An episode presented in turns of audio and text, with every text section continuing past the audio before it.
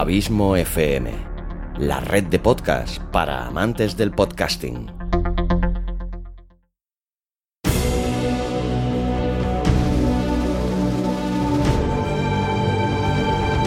Una producción de Abismo FM y Lorincisus, creada para todos aquellos que quieren disfrutar de su tiempo libre escuchando grandes historias.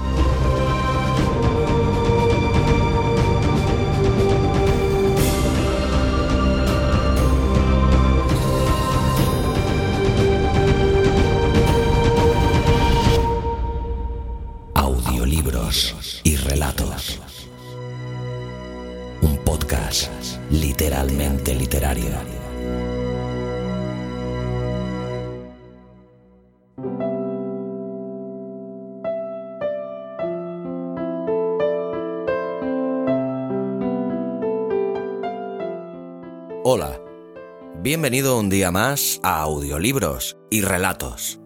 Gracias por estar ahí. Mi nombre es Xavi Villanueva y en este nuevo capítulo, el decimoquinto de esta segunda temporada, aprovechando la colaboración mensual en el podcast Días Extraños del gran Santiago Camacho, con una sección dedicada a las creepypasta, te traigo el tercero de los capítulos que he producido para ese podcast.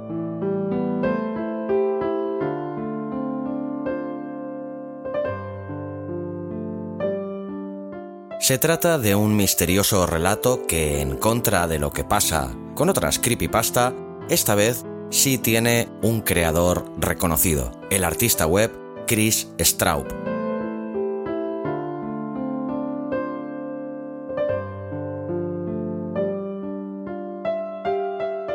Candle Cove es una historia sobre una perturbadora serie de televisión que debería haber quedado en lo más profundo de la memoria, pero a veces los recuerdos afloran de la manera más insospechada, como una conversación en un chat privado.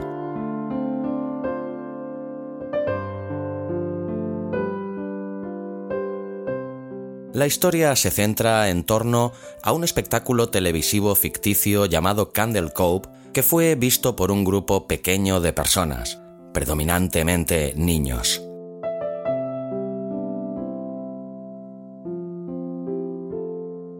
El creepypasta, como fenómeno, se volvió popular de forma vertiginosa. Se acabaron haciendo múltiples adaptaciones en YouTube.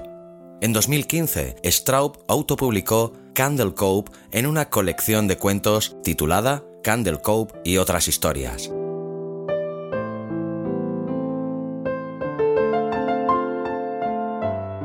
En octubre de 2016 se emitió una adaptación televisiva, Channel Zero, por el canal Sci-Fi, que actualmente está disponible, además de otras tres temporadas más, creo, en la plataforma HBO España. La verdad que eh, un servidor vio esta primera temporada dedicada a esta creepypasta, a Candle Cove, y ciertamente os la recomiendo. Ya digo que Channel Zero la podéis encontrar en HBO España.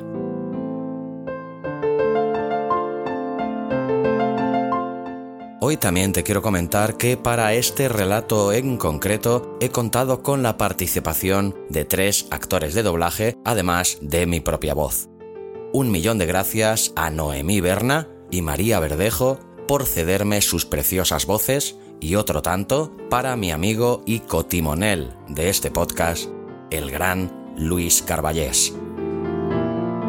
También he contado con la generosidad de un personaje ciertamente entrañable, que he tenido el placer de conocer precisamente gracias a esta colaboración en el podcast de Santiago Camacho, Días Extraños, ya que eh, escuchó la primera creepypasta que produje tanto para este podcast como para el de Santi, la del experimento ruso del sueño, y a partir de escucharla se puso en contacto conmigo. Y desde aquí pues quiero hacer pública la generosidad de este personaje al cual le doy las gracias, que no es otro que el gran John Iñaki Ibiriku el cual me ha donado súper generosamente varios gigabytes con centenares de sus músicas y atmósferas musicales, varias de las cuales he utilizado para este relato en concreto. Y muchas de todas las demás seguramente aparecerán en próximos capítulos de este podcast. ahora sí te dejo ya con este fantástico relato. Bienvenida, bienvenido a Audiolibros y Relatos, un podcast literalmente literario.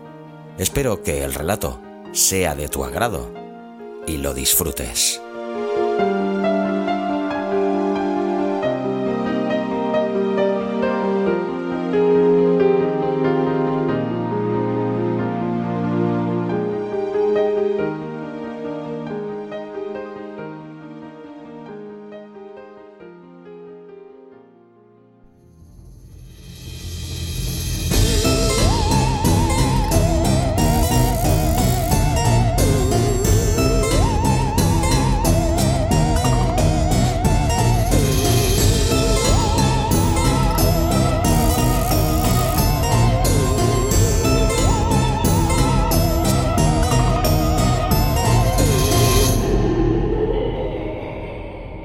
Candle Cove.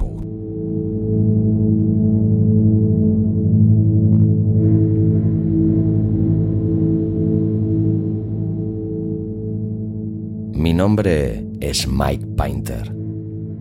Hasta hace poco mi vida era de lo más normal, aunque nunca he sabido si esto es algo bueno o no. Pero al menos podía dormir por las noches. Hace unos días todo cambió.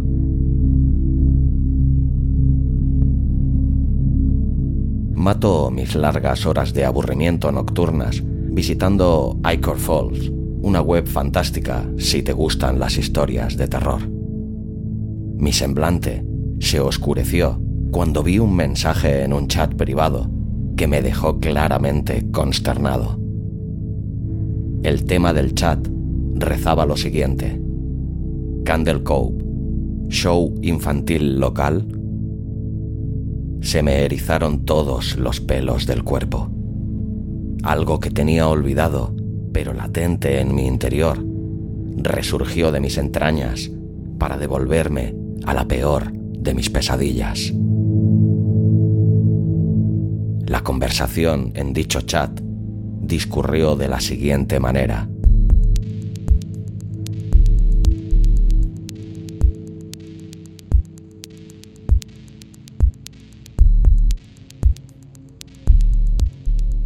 Sky Shale 033.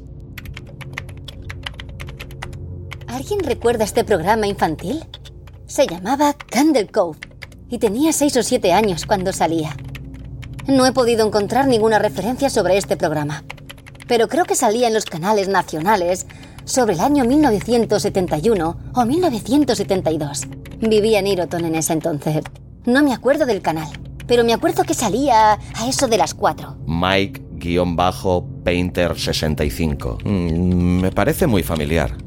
Crecí en las afueras de Ashland y tenía nueve años en el 72. Candle Cove. ¿Era de piratas? Me acuerdo de una marioneta pirata en la entrada de una cueva, hablando con una niñita. Sí, de pelos no estoy loca. Me acuerdo del pirata Percy. Me daba como que miedo. Lucía como que estaba construido de partes de otros muñecos, como de muy bajo presupuesto. Su cabeza era una muñeca bebé de porcelana, que se veía muy antigua y no combinaba con el cuerpo.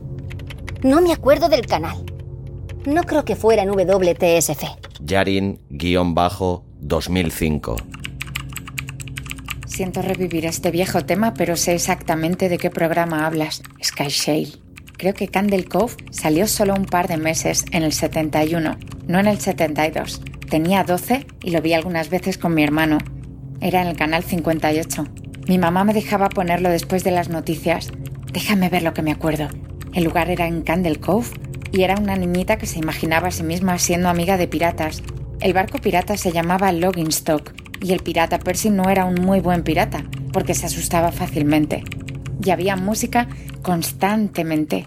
No me acuerdo del nombre de la niña. Janice o Jade o algo así. Creo que era Janice. Gracias, Karen. Me llegaron recuerdos cuando mencionaste el Loginstock y el Canal 58. Me acuerdo de la proa del barco. Tenía una cara sonriente, con la quijada de abajo sumergida. Me acuerdo en especial de cómo era de raro cuando cambiaban el modelo de plástico madero a la versión de marioneta para que la cara hablara. Ahora me acuerdo yo también. ¿Te acuerdas de esto, Skyshale? Tienes que ir adentro. Mike, me dieron escalofríos al leer eso. Sí, me acuerdo. Era lo que el barco le decía siempre a Percy cuando tenía que ir a algún lugar tétrico, como una cueva o un cuarto oscuro donde estuviera un tesoro. Y luego la cámara hacía acercamientos a la cara de Lord Winstoke pausadamente. Tienes que ir adentro. Con sus ojos pizcos y su quijada que como que se caía. ¡Ugh! Se veía tan horrible. ¿Alguien se acuerda del villano? ¿Tenía una cara que era solamente un bigote hecho con un manubrio sobre un montón de dientes delgados? Kevin-Hart. Yo, honestamente, creía que el villano era el pirata Percy. Tenía como cinco años cuando salía este programa, Combustible de Pesadillas. Ese no era el villano, la marioneta del bigote. Ese era su compinche, Horacio horrible. También tenía un monóculo, pero estaba sobre el bigote. Me acuerdo que creía que solo tenía un ojo. Pero sí, el villano era otra marioneta. El robapieles. No puedo creer las cosas que nos dejaban ver antes. Jesucristo, el robapieles. ¿Qué clase de show infantil veíamos?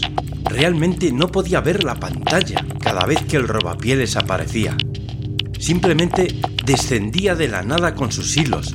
Era un esqueleto sucio que vestía ese sombrero alto café y una capa. Y sus ojos de vidrio eran demasiado grandes para su cráneo. Dios poderosísimo.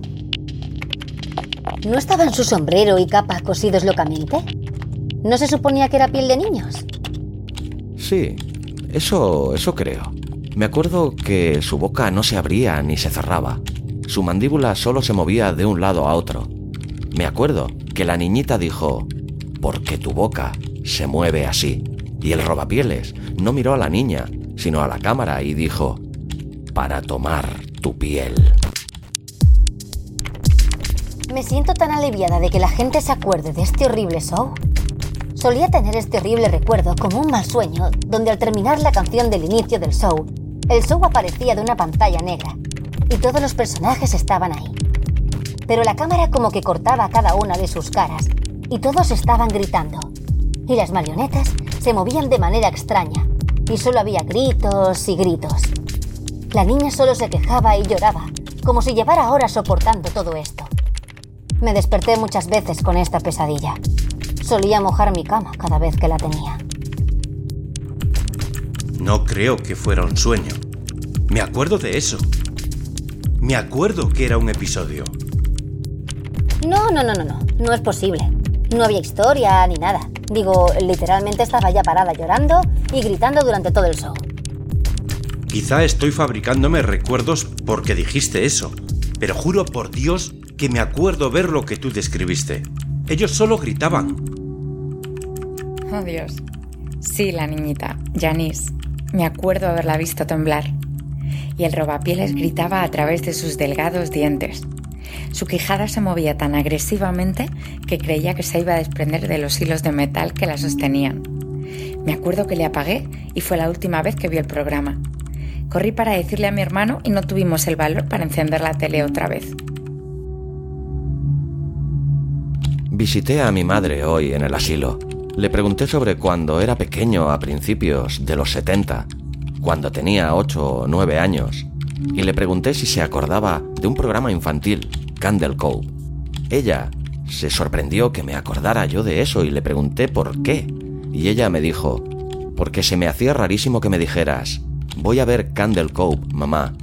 Y luego ponías la tele en un canal estático y lo único que veías era pura estática durante 30 minutos. Tenías una enorme imaginación con tu programilla de piratas, hijo mío.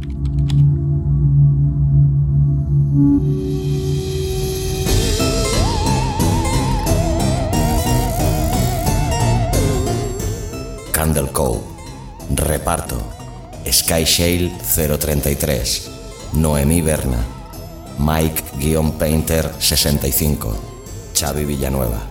Yarin-2005. María Verdejo. Kevin-Hart. Luis Carballés. música de la intro, Music for Makers, colchones musicales, John Iñaki Ibiriku, diseño sonoro, edición y dirección, Xavi Villanueva, una producción de Abismo FM.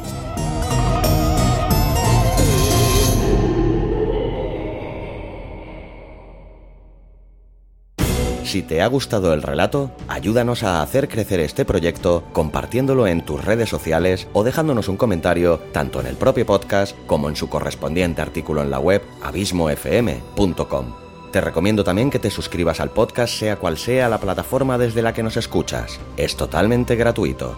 Si crees que nuestro proyecto es interesante, déjanos un tweet dándonos tu opinión con el hashtag audiolibros y relatos. Para seguirnos y comentarnos, sugerencias y peticiones, nos encontrarás tanto en Facebook como en Twitter, como Abismo FM y Lorincisus respectivamente. Audiolibros y relatos. Un podcast literalmente literario.